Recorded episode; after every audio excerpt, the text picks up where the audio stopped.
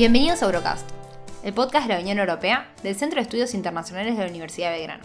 Te contamos la realidad política, económica y social de los 27 países miembros de la Unión Supranacional más famosa del mundo.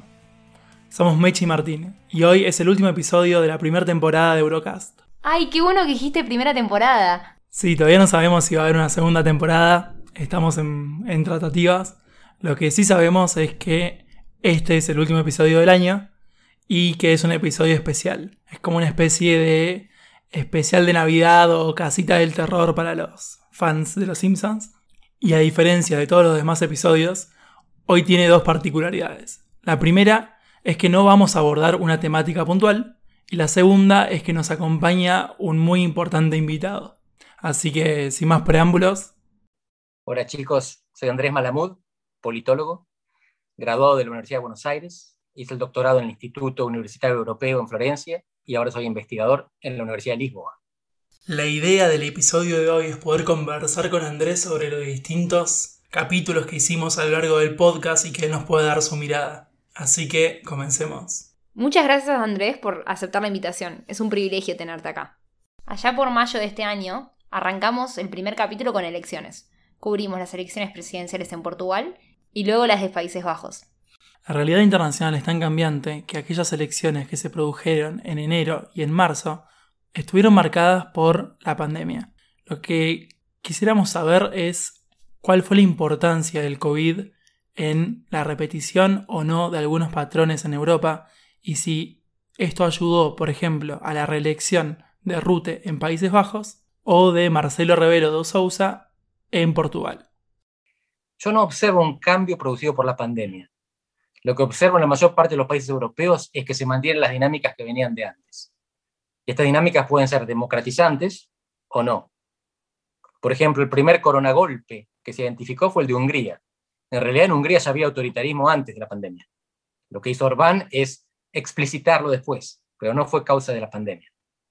Y lo mismo pasa, recién mencionabas, la elección de Marcelo, la reelección del presidente Marcelo Rebelo de Sousa en Portugal, que es considerado de derecha, porque su partido es ligeramente de centro derecha. Es muy, pero muy difícil calificar a Marcelo e incluso a su partido como derecha, porque es todo suave en Portugal. Tan suave es que el partido se llama Partido Socialdemócrata. Y lo que estamos viendo es que los extremismos en los países que eran relativamente moderados no están consiguiendo triunfar, no están consiguiendo ni siquiera aumentar. Ahora Marine Le Pen en Francia está con dificultades para establecerse como la representante del antisistema. La corren por derecha y la corre un judío argelino. Así que fíjense cómo viene de los márgenes la protesta, porque el extremismo ya es de establishment en Europa, porque muchos de los eh, partidos considerados de extrema derecha son feministas, ecologistas y liderados por homosexuales, lo cual es una buenísima novedad civilizatoria. Significa un mayor nivel de tolerancia ontológica, existencial, aunque ideológicamente sigan repitiendo discursos más o menos viejos, que tampoco lo están haciendo, se están modernizando. En definitiva, Europa era democrática, era próspera y era suave antes de la pandemia, y lo sigue siendo, con la excepción de los países que ya venían agrietándose desde antes, sobre todo los de Europa del Este. Hungría, Polonia, Eslovenia un poquito, los que tienen que lidiar con, con el salvajismo de la frontera, con Rusia del otro lado. Una conclusión a la que llegaron muchos internacionalistas y politólogos es que la pandemia termina acelerando los procesos que ya se venían dando y creo que es lo que nos está señalando Andrés. Perfecto, es una conclusión a la que podemos llegar.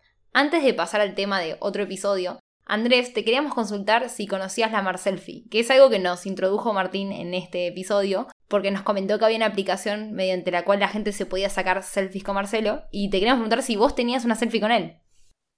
No, no me saqué una selfie con Marcelo, no lo conozco en persona, salvo haberlo escuchado ahí de cerca. Él eh, es un producto de la misma universidad donde yo trabajo, de la Universidad de Lisboa, la Facultad de Derecho de él está a 300 metros en diagonal de donde estoy en este momento. Pero es un personaje que viene de la política profunda y de la televisión, porque durante mucho tiempo, él después de haber sido presidente de su partido, fue comentarista televisivo. Y es un erudito, es un hombre culto que lee mucho. Entonces los domingos se iba a la televisión con una pila de libros así y los divulgaba de manera popular. Y es un tipo simpático, empático, carismático, suave. Así que está mucho más allá de su partido y contribuyó a generar lo que acá no se llama cohabitación pacífica, En Francia quizás sí se llamaría así, presidente de un partido, primer ministro de otro partido. Y se llevan muy bien, y son hiperfuncionales y súper cooperativos. Pero el sustrato cultural de Portugal ya es suave y cooperativo. Marcelo en realidad es un emergente carismático y empático de una cultura que ya es moderada. Y sí, es un fenómeno mediático. De hecho, la, reelección fue por porcentajes romanos, no, en Rumania ya no hay de esas cosas. 70%, eh, una cosa de locos. Eh, de hecho, la tercera fuerza acá, que sacó el 11%, un partido de ultraderecha, liderado por un comentarista deportivo de la televisión también, sacó el 11%. Acá están aterrados por la ultraderecha, que sacó el 11%. son expresiones marginales, y en parte es porque la moderación está en el centro y gobierna bien, y en parte porque Marcelo es una figura de otro mundo. Sí, claramente es un personaje muy mediático y muy carismático. Con su propia aplicación que todos los miembros de Eurocast nos bajamos y que recomendamos que se bajen así se sacan fotos con él. Siguiendo con el calendario electoral, en el segundo capítulo hablamos de las elecciones que se dieron en Madrid en este año y hablamos un poco sobre el eslogan que se utilizó en la campaña por Ayuso, el de socialismo versus libertad, y nos preguntábamos cómo se explica este discurso en el 2021 y sobre todo cómo se explica en una elección comunal. Volvió, volvieron los viejos rótulos. Uno puede escuchar en casi cualquier país del mundo la crítica al socialismo y al comunismo. Y se llama comunismo a todo lo que está a la izquierda del centro. Y la libertad es lo que está en contra de lo que en Argentina se llamó la, infectadura, lo que en el mundo se, se, denomina dictadura sanitaria. El hecho de que los gobiernos tomen medidas de restricción de las libertades para contener la pandemia. Pasa en todos lados. Y no es demasiado grave. En España la gente se asusta porque viene Vox. Pero justamente Asuso, del Partido Popular, lo que hace es correrse a la derecha, en parte por convicción, y en parte para evitar que Vox, lo que sería la ultraderecha, la derecha radical, la alt-right, se apropie de esos votos, ocupe ese lugar. Entonces el Partido Popular está haciendo lo que durante mucho tiempo no precisó hacer. El Partido Popular aglutinaba al centro y a la derecha. Ahora la derecha tiene un partido propio, por lo tanto el PP se corre para evitar que le roben votos. Es muy inteligente. Y además gana, porque hay gente que está harta en parte del discurso progresista, en parte de la gestión, que necesariamente tiene problemas porque gobierna en medio de una pandemia. Creo que a grandes rasgos lo que se puede decir es que en Europa se está viviendo una crisis de la centro derecha. De hecho, no sé si sabías, Mechi, es el partido que menos votos viene sacando en los últimos años en toda Europa. Sí, tenés razón. Lo vimos en Alemania con la CDU, que ahora la centro derecha no tiene un líder. Pero ese tema vamos a hablar después. Lo que nos toca ahora repasar es el tema, yo creo, del momento. No hay podcast, artículo o lo que sea que no esté hablando de la ultraderecha. Y la pregunta que te quiero hacer, Andrés, es si consideras que el mundo se dirige hacia una dicotomía entre la democracia y el autoritarismo. No observo una tendencia. No van todos los países en la misma dirección. De hecho, observo una bifurcación. Y vamos a ver, vamos a ver en pares, países parecidos. Uruguay y Brasil, uno al lado del otro. Portugal y España. Estados Unidos y Canadá. En Estados Unidos hay grieta, trampismo y antitrampismo. En Canadá no. En España hay grieta. La grieta es sobre todo separatismo nacionalismo español. En Portugal no. En Brasil hay flor de, grieta, del bolsonarismo versus petismo. En Uruguay no. Así que tenemos que asumir de esto. Que no hay tendencia general. Hay países que van en una dirección y países que van en otra, países moderados y países agrietados. Por supuesto que puede cambiar, justamente puede, no hay ninguna obligación. Y el problema de la democracia no es que surgen estos especímenes a la ultraderecha del sistema. El problema de la democracia es que dejó de ser el único sistema eficiente. Hasta ahora la democracia no solo era más legítima, era más efectiva, porque consistía en un sistema descentralizado de recolección de información a través del voto y de la opinión pública. Ahora China, con recolección centralizada de información, Big Data, inteligencia artificial, es tan eficiente o más que las democracias para saber lo que piensan los ciudadanos, satisfacerlos o controlarlos. Ese es el problema. No es el populismo autocrático, no es Venezuela la alternativa a la democracia. Nadie emigra hacia Venezuela, nadie quiere ser Venezuela. Pero China, quién sabe, está ahí, ofrece atractivamente un, un programa en el cual 600 millones de personas dejaron de ser pobres. El problema de la democracia es demostrar que es eficaz, porque en principio la legitimidad no estaba en discusión. Hoy lo que tiene que hacer es gobernar bien y decirlo es más fácil que hacerlo.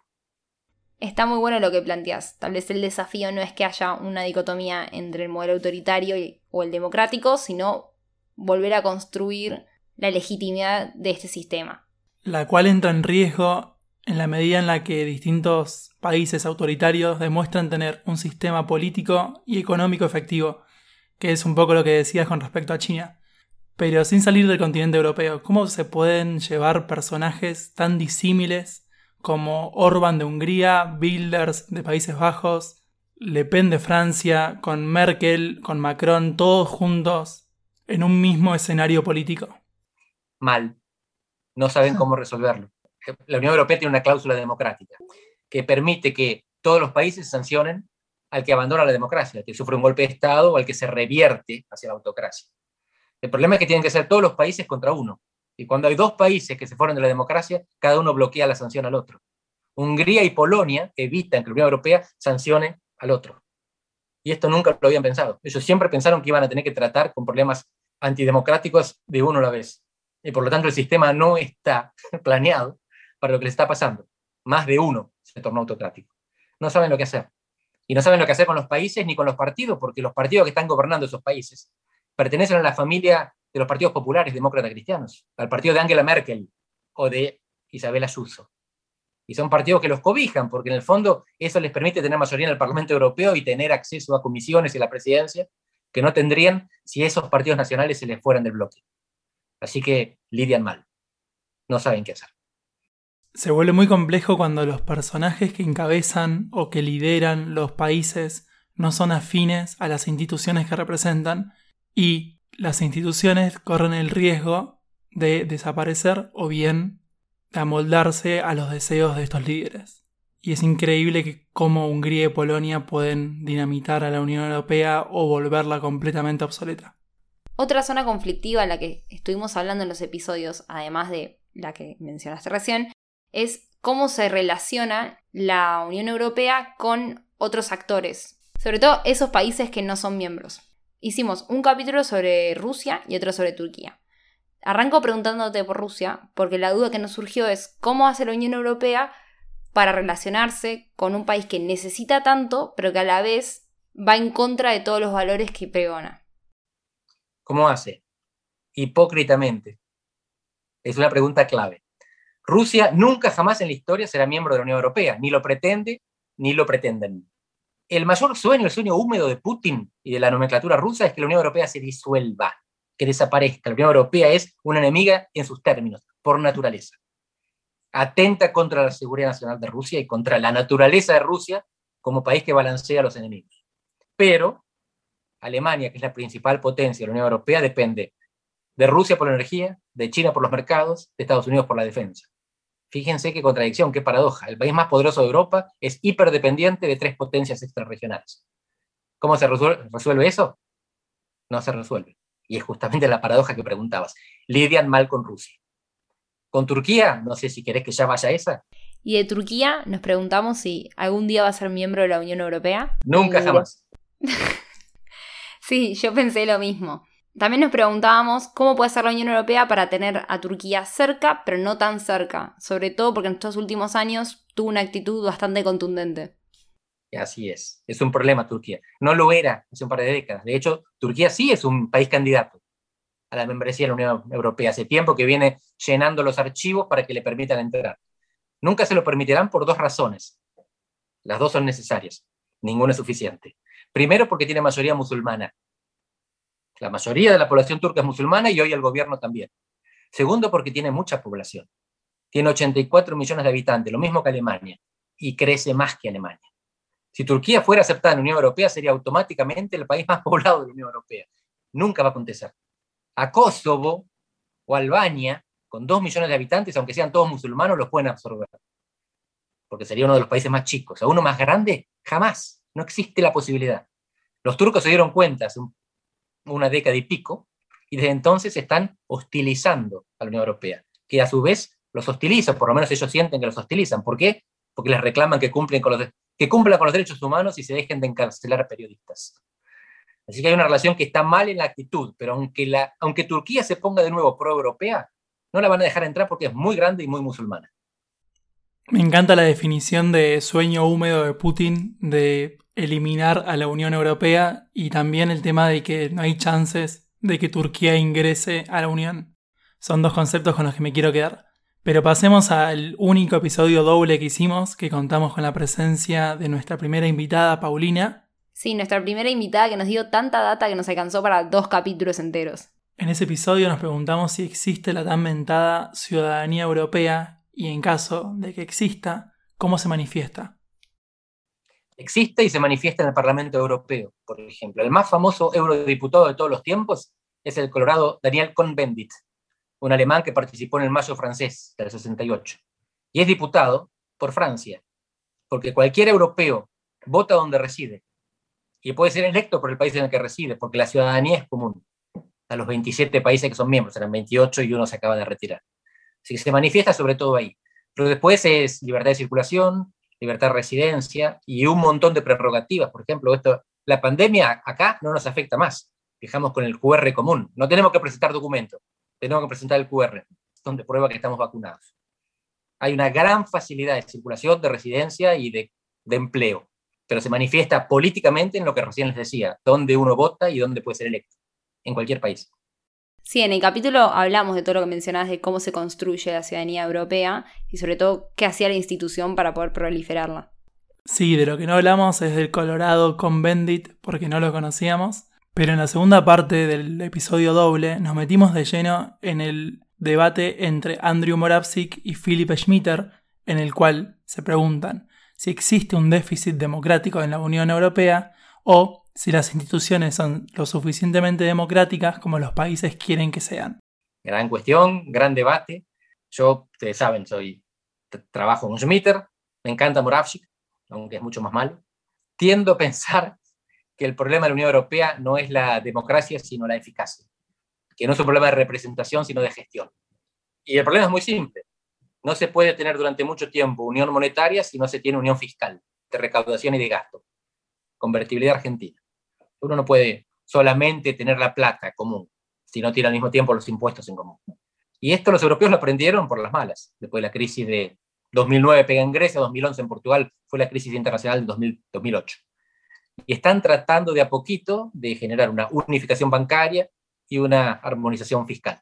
Todavía le falta, pero tienen la conciencia de que la integración regional no es un triciclo, es una bicicleta. Y si paran de pedalear, se caen. O van para adelante o van para abajo. Entonces, el problema aquí, de nuevo, no es la democracia. La democracia tiene que ser el mecanismo para controlar esa autoridad fiscal, como tienen hoy una autoridad monetaria, pero controlar una autoridad que todavía no crearon. Así que primero, primero el orden y después el control democrático de ese orden. Por supuesto si le preguntan a Varoufakis, se les va a decir lo contrario. El orden se crea democráticamente. Históricamente eso no es verdad.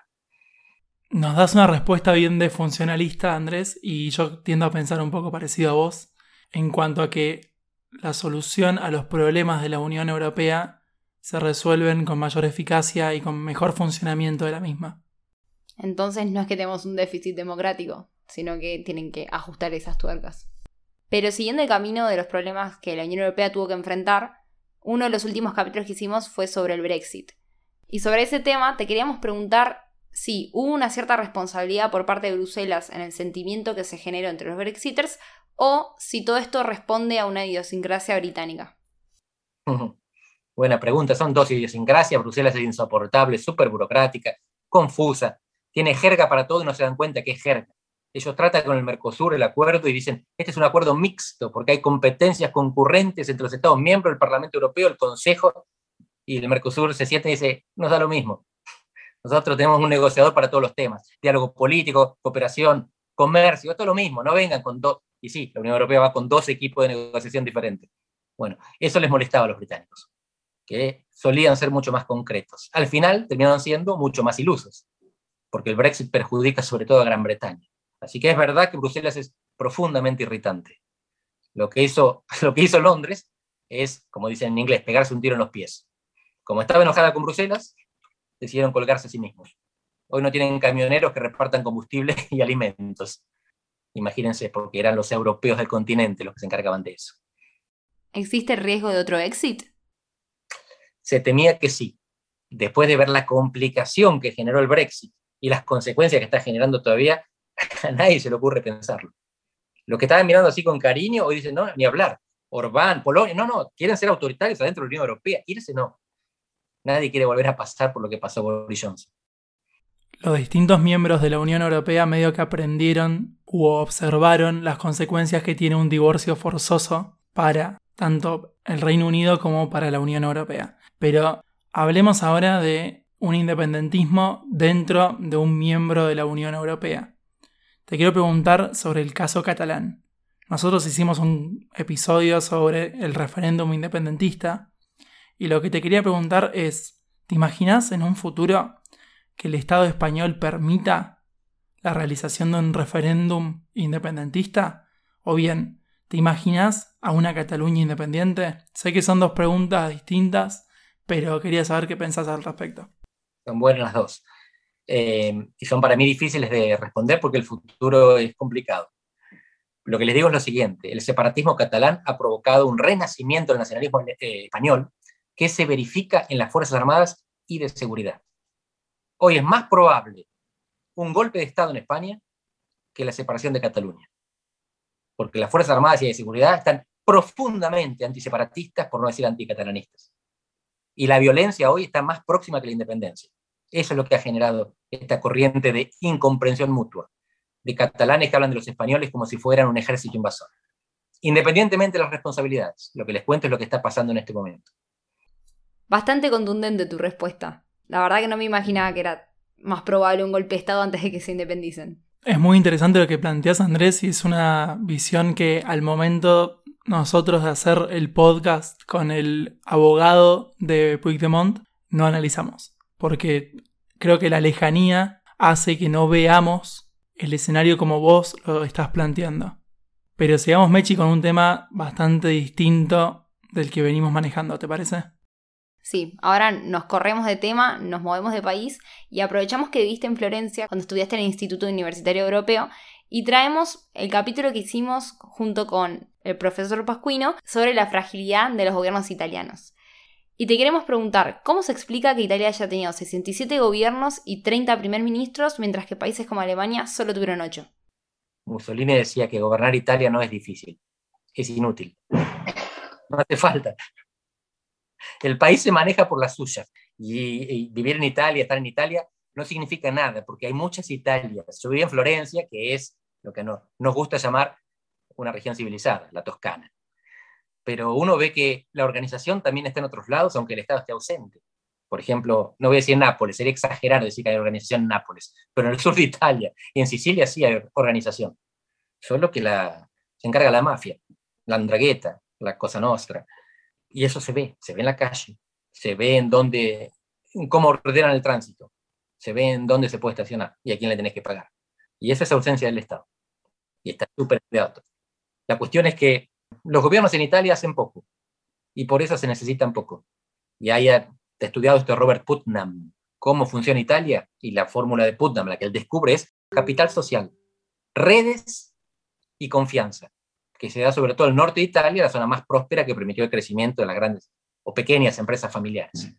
En el sur también hay redes y confianza, pero se manifiestan de otra manera, de manera extractiva hacia el Estado central, en vez de una manera productiva de desarrollo capitalista. Pero de nuevo, esto es polémico, si ustedes lo dicen en el sur, capaz que no les gusta tanto, si lo dicen en el norte, están hablando de otro país. La cosa es que Italia, como Bélgica, funciona sin gobierno, funciona más o menos. La política italiana no es ejemplo de nada pero por abajo la cosa se sigue moviendo, en parte porque tiene un nivel de prosperidad que les permite adelgazar durante mucho tiempo, mientras los flacos nos morimos de hambre. Bueno, entonces tomamos nota de la receta italiana. Redes, confianza y prosperidad. Yo tomo nota de lo que no conocía que había dicho Mussolini, que Italia no es complicada de gobernar, sino que es inútil. Hablando de gobernanza y de elecciones, pasamos al último episodio que hicimos sobre este tema, que fueron las elecciones del 26 de septiembre en Alemania. Queríamos saber qué lectura haces sobre los ganadores y perdedores y cómo ves el futuro de la Unión Europea sin el liderazgo de Angela Merkel. Dos partes para la respuesta. La primera es ganó la moderación. Los viejos votaron a los mismos partidos de siempre, socialdemocracia y democracia cristiana. Los jóvenes votaron a dos partidos que ya son mainstream, los verdes y los liberales. Los extremos, la ultraderecha y la ultraizquierda, hicieron sapo, no les fue muy bien. Así que en un momento clave, una transición rotunda, una lideresa que se va después de 16 años, se votó al medio, se votó al centro. Y segundo, se habla en América Latina, decimos en Argentina, Merkel fracasó porque no resolvió el problema de la sucesión. Ese problema no existe en las democracias. Los líderes democráticos no dejan sucesor. El electorado se encarga de elegirlo. Y en cualquier caso, el líder socialdemócrata, que es el partido opositor supuestamente a la democracia cristiana de Merkel, en realidad formaba parte de la coalición de gobierno. Y Scholz, el líder socialdemócrata, era el vicecanciller de Merkel y el ministro de Hacienda. Así que si hay un sucesor de Angela Merkel, es el socialdemócrata, no el demócrata cristiano al que ella no quería. Son las paradojas de la moderación. ¿Y una Europa sin Merkel? Parecida, parecida, porque en realidad Merkel tuvo varias etapas y la de la crisis del euro fue trágica. El euro se salva por Mario Draghi, el actual primer ministro de Italia, que era entonces presidente del Banco Central Europeo. Que en 2012 dice, vamos a hacer lo que haga falta para sostener al euro, es decir, vamos a emitir lo que sea necesario. Y ahí pararon la crisis en los países del sur. Fue Draghi, no fue Merkel la que salvó el euro. Después Merkel lo que permitió es resistir la ola migratoria y bancarse, a Trump y sostener Europa en tiempos en que China le, le está conquistando, le está invadiendo, le está comprando. Pero Merkel es una lideresa maravillosa, no cualquiera está 16 años en ningún país. Pero no hizo ningún milagro, no fue Churchill. No ganó la Segunda Guerra Mundial, no ganó la Guerra Fría. Gobernó la prosperidad, a veces para bien a veces para mal. Y cuando no estaba ella haciendo las cosas, estaba otro haciéndolas bien. Y mientras tanto, si sos rico, aunque te mandes grandes macanas, vas a seguir comiendo todos los días. Es interesante cómo lo que dijiste al principio de la lectura que se hizo en los medios argentinos sobre la derrota de la CDU en Alemania. Muchos lo trasladaron directamente a una derrota de Merkel cuando ella no era la candidata. Intentaron hacer un paralelismo con la derrota del oficialismo en Argentina, lo cual a mí me llamó un montón la atención. Me gustó lo que mencionaste la sucesión, que justamente no debería pasar en el sistema democrático. Es algo que sucede en las monarquías y acá es donde el pueblo elige quién sería el próximo canciller. En Argentina estamos mal acostumbrados al tema de los sucesores. Con respecto al vacío que deja Merkel también, lo que decís es bastante fuerte. A lo mejor es el efecto nostalgia de la salida de alguien que ya lleva 16 años en el poder, pero que también tuvo sus errores. Si quieren saber más del tema, más, si les interesa mucho el tema Merkel, yo recomiendo fuertemente el podcast que hicieron la gente de El fin de la era Merkel, Raúl Gil Benito y Franco de Ledone, con los cuales contamos en el episodio de Alemania y de ultraderecha. Para cerrar, ahora nos acercamos un poco más a nuestra región, un poco más cerca de Argentina, y te queremos preguntar sobre el acuerdo de asociación de Mercosur-Unión Europea. ¿Crees que algún día verá luz? Lo dudo mucho. Estoy haciendo en este momento un informe para el Parlamento Europeo.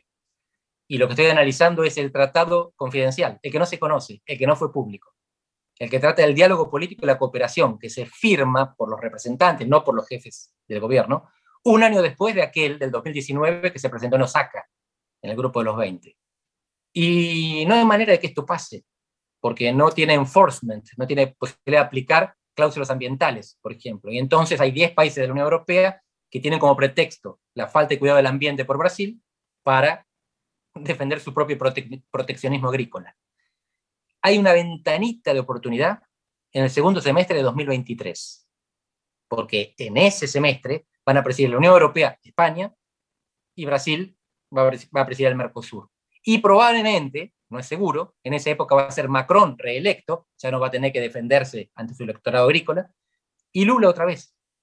Y con Macron tranquilo, porque no tiene que hacer mérito ante el electorado proteccionista, y Lula que vuelve con discurso racional y pro integración mundial, con España presidiendo la Unión Europea, que es el país más pro Mercosur de todos, más pro acuerdo, existe esa posibilidad. Dos años faltan. Esa es la visión más recontra súper optimista de todas, que dentro de dos años se junte la parte comercial, que tiene solamente cosas técnicas, con esta parte confidencial, que tiene la estructura institucional, le pongan números, la firmen los jefes de gobierno y después la ratificación parlamentaria los 27 parlamentos de la Unión Europea, Parlamento Europeo, el Consejo Europeo y todos los parlamentos supranacionales belgas, porque así de complicados son. Así que en el mejor de los casos la van a firmar en dos años y la van a ratificar cuando seamos viejos, chicos. Entonces vamos a estar dos años esperando a ver si se cumple lo que dijiste. Ya nos quedó tu audio en 2021, hay que ver qué pasa. Voy preso.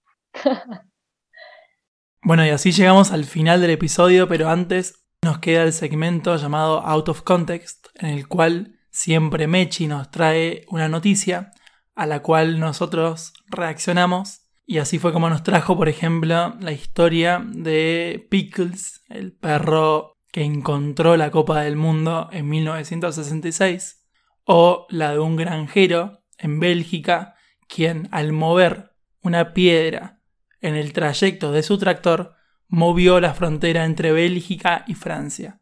Básicamente Mechi nos cuenta una historia y nosotros reaccionamos. Es el trabajo más fácil del mundo. Sí. Dale. Estuvimos hablando de las ultraderechas y hoy les traigo lo que le pasó a la ultraderecha en Alemania, Alternativa por Alemania, que fue víctima de una empresa ficticia. Un grupo de artistas se hizo pasar por una empresa que brindaba servicios de todo lo que sería como correo, que le prometió al partido que iba a distribuir 5 millones de folletos por todo el país, pero lo que en realidad pasó es que se encargaron de buscar todos estos folletos y en vez de llevarlos a los buzones para que le llegue a todo el mundo a sus casas, los tiraron todos en un contenedor, o sea, fueron todos directo a la basura. Em, me da bastante gracia porque, aunque no debería, porque es una estafa, me da gracia que le haya pasado a la ultraderecha alemana. El caso que contás, Mechi, me hace acordar al artista danés que recibió plata para hacer dos cuadros y él lo único que hizo fue poner dos lienzos en blanco y tituló a la obra Agarra la plata y andate, el cual fue expuesto inclusive en el museo.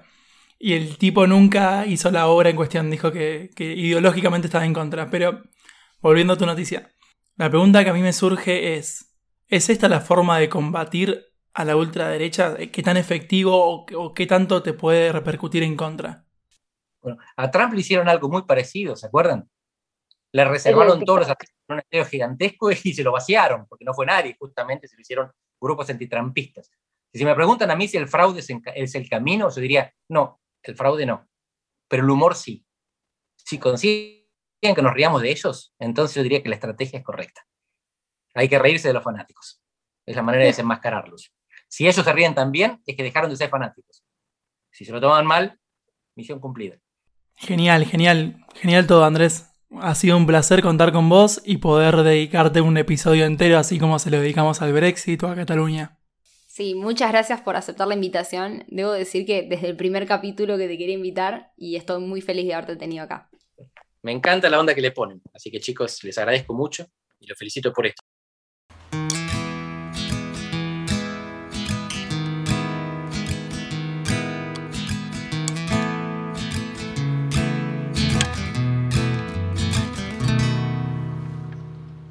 Este episodio, al ser especial, obviamente no va a contar con las conclusiones que solemos hacer siempre, pero a modo de gran final, Mechi, me gustaría hacerte tres preguntas analizando todo lo que fue el ciclo de Eurocast. Dale. A ver, decime, ¿cuál fue tu capítulo favorito de todos? Estoy entre dos, soy muy indecisa. Entre el capítulo de las ultraderechas y el del acuerdo de la Unión Europea y Mercosur. ¿Vos? Yo creo que a mí el que más me gustó fue el del Brexit. Pero bueno, los dos que vos me dijiste también me gustaron mucho. El de las ultraderechas me gustó porque, bueno, el análisis discursivo de las ultraderechas me interesa bastante. Aprendí un montón con la entrevista hacia Franco y sobre todo porque aproveché y consumí todo lo que sería su contenido. Y el acuerdo de la Unión Europea y Mercosur también porque fue un tema que me costó bastante. Es un tema muy largo y me gustó poder hacer el podcast como para poder aprenderlo en profundidad. A mí lo que me pasó con el de ultraderecha era que teníamos que escuchar a todos los líderes de ultraderecha y realmente al menos a mí me hace mal escucharlos, entonces no lo disfruté. Bueno, me quemó la cabeza eso y también me dañó el algoritmo de la computadora, así que eso no estuvo bueno. Bueno, y a mí el del Brexit me gustó porque es un claro ejemplo de cómo los políticos pueden manipular a las masas de acuerdo a su conveniencia. Entonces, desde ese lado me gustó. Ahora bien, ¿Cuál es el capítulo que más aprendiste? Uy, no, esa pregunta es bastante complicada. Eh, yo creo que en el capítulo doble, los que hicimos con Paulina. Porque la verdad que me tuve que adentrar en varias cosas de la Unión Europea que hasta el momento tal vez no sabía y, y me gustó como el giro que le hicimos, sobre todo el tema de la ciudadanía y el debate democrático. Claro, ahí aprendimos un montón de nuestra invitada Paulina Astroza, pero con el que yo más aprendí a la hora de la realización fue el de Italia, porque tuvimos que cubrir un periodo de tiempo de 67 años y tratar de sintetizarlo en 40 minutos. Sí, igual yo creo que el desafío de todos los capítulos fue intentar sintetizar temas tan largos. Bueno, y ahora uno que no quiero que ninguno se ofenda y, y no quiere decir que no invitaríamos a otro, pero ¿a cuál invitado tenemos que volver a invitar para el ciclo del año que viene? Uy, estás con preguntas muy difíciles hoy. Bueno, ¿puedo hacer un ranking? ¿O tengo que tirarte uno sí o sí? Si querés posicionarlos, estoy más jugado, pero dale. Ok, bueno, uno que tengo que mencionar sí o sí es Gianfranco Pascuino, pero porque por quién es y creo que nunca voy a dejar de aprender con él. A Malamun también, porque bueno, ya creo que exprimimos cada centavo de él en este capítulo y siempre podemos hablar mucho más con él. Y igual, igual aprendí con todos los invitados que tuvimos. Eh, creo que me gustaría traer de vuelta también a Raúl. Sí, dijiste un montón, Mechi, pero es una pregunta que, que es muy difícil de responder. Obviamente los dos que fueron mis profesores, sería muy difícil que, que no, no, no, los quiera tener de nuevo acá. Y yo agradezco mucho a Ignacio Utín porque nos salvó. Hubo un episodio que nos costaba conseguir invitado, que era el de Hungría, y él nos salvó. Y también los invitados que tuvimos de España son de un montón de renombre, no tanto en este lado del río, pero sí les agradezco un montón también. Sobre todo a Álvaro Anchuelo, que lo tuvimos para el episodio del Brexit.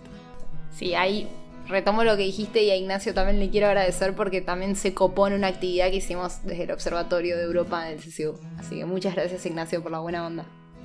No nos olvidemos de nuestros primeros invitados. Arrancamos con Marcos, que fue el que rompió el hielo, el que se animó. Le agradecemos a él. Después a Martín Shapiro, que nos ayudó con el primer país que no era la Unión Europea, que fue Turquía. Y que fue el episodio que más difusión tuvo, así que claramente Martín es un influencer del mundo de los podcasts. También contamos con la presencia de una eminencia en lo que es relaciones internacionales y que también aprendí un montón, él sabe un montón, que es Andrés Servín. También tuvimos el gran honor de recibir el abogado de Puigdemont a Jaume Alonso Huevillas, que en su apretada agenda nos hizo un espacio para poder participar en el capítulo de Cataluña. En esa línea le quiero agradecer a las dos invitadas que tuvimos, a la doctora Paulina Stroza y a la doctora Julieta Selikovic. También las dos, una eminencia cada una en lo suyo. Y es un placer no solo haberlas tenido como invitadas, sino leerlas en papers o en tweets. Y para Martín, acá no estamos olvidando de dos personas que querías invitar desde el principio. Sí, porque yo era fan de su podcast, que es El fin de la era Merkel, y estamos hablando de dos personas que ya mencionamos, Raúl Gil Benito y Franco de Ledone, los cuales son, así como yo recién estaba diciendo eminencias en el campo, ellos son la eminencia en el mundo de los podcasts. Podcast que hacen, podcast que es un golazo. Y tuvimos la buena onda, la suerte, la aceptación por parte de ellos de querer sumarse a, al podcast y hacernos parte de su comunidad, porque es un podcast que tiene su propia comunidad. Así que le, agradecemos toda la difusión y buena onda que nos dan desde el principio.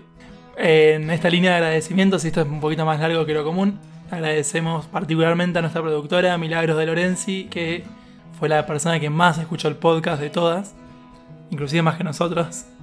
Y nada, es un laburo de hormiga el que hace y estamos muy agradecidos. También estamos agradecidos al CSUB que nos dio el espacio. Le queremos agradecer especialmente a Patricio de Giorgis, a Dalma Varela y a Eduardo Díez, que son parte de la dirección del CSUB, y también a Nicolás Casas, que nos ayudó mucho en este proyecto. Me sumo al agradecimiento a Milagros, que estuvo desde el día 1 ingeniándosela para que salga este podcast. Y también te quiero agradecer a vos, Martín. Bueno, gracias, Mechi. No, no sé por qué, pero gracias a vos también. no, bueno, fue tu idea y yo me sumé a tu idea, así que. Y aprendí mucho con vos. La verdad, Mechi, es que me tomaste completamente desprevenida. Y yo también aprendí un montón de vos. Y todo este proyecto fue posible gracias al trabajo mancomunado tuyo, de Milagros y mío, en el cual aprendimos mucho los tres sobre cada una. Quiero decir dos cositas antes de terminar. Una es un agradecimiento tanto a Esteban como a Darío, dos amigos que no se conocen entre ellos, uno vive en Buenos Aires y el otro vive en Mendoza, y que ambos desde el principio nos tiraron la mejor onda, y ellos no lo saben pero son muy parecidos.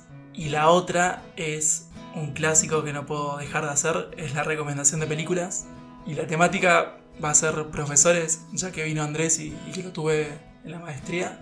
Y las películas son Otra Ronda, una película danesa que se encuentra en Netflix sobre profesores y alcohol en Dinamarca. Y la otra es una película que se llama Irrational Man de Woody Allen, que también no deja muy bien parados los profesores, pero son grandes películas. Y los profesores que pudimos contar en el podcast son grandes profesores, así que creo que por ese lado está el relacionamiento.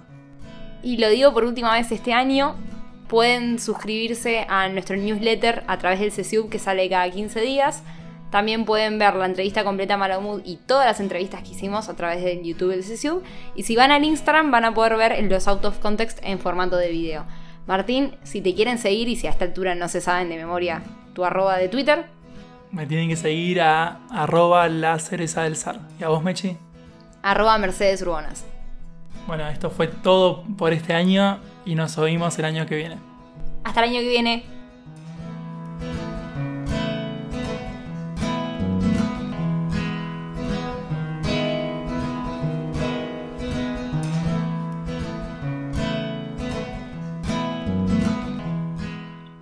Mechi, ¿Sí, Martín? ¿te diste cuenta de algo? ¿De qué? Este es el primer episodio de todo el podcast que creo que no hablo de fútbol. ¿Es verdad? A confirmar.